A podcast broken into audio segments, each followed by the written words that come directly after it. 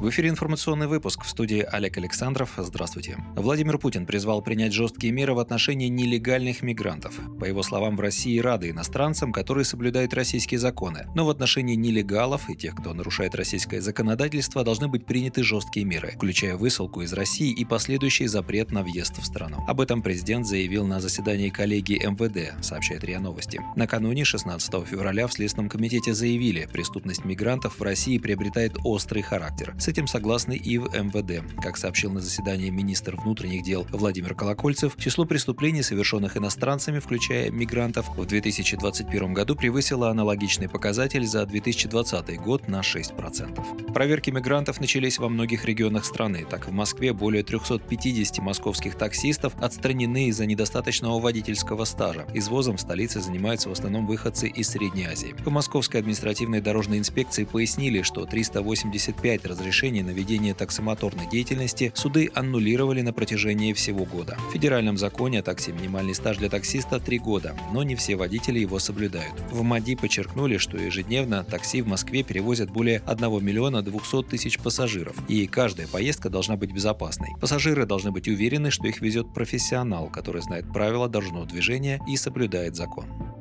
Приемная кампания в российских вузах стартует с 20 июня. Об этом накануне сообщил глава Миноборнауки Валерий Фальков и продлится до августа, уточнил он. По словам министра, абитуриенты смогут подать документы лично при помощи суперсервиса поступления в ВУЗ онлайн через информационную систему вуза, а также по почте. В свою очередь, вице-премьер Дмитрий Чернышенко сообщил, что на бюджетные места в этом году смогут поступить 588 тысяч человек. Отметим, число бюджетных мест для студентов увеличилось на 11,5 тысяч по сравнению с прошлым годом, а еще через год планируется распределить между вузами уже свыше 590 тысяч бюджетных мест.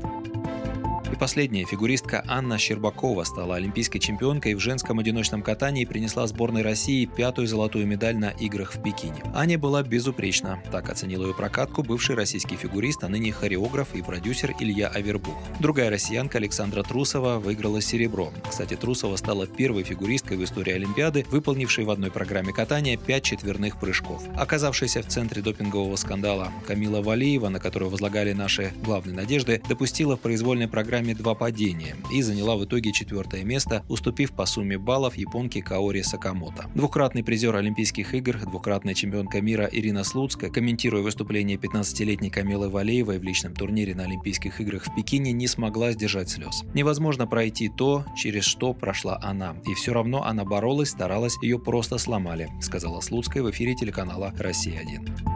У меня на этом все. Вы слушали новости. Оставайтесь на Справедливом радио. Будьте в курсе событий. Thank you.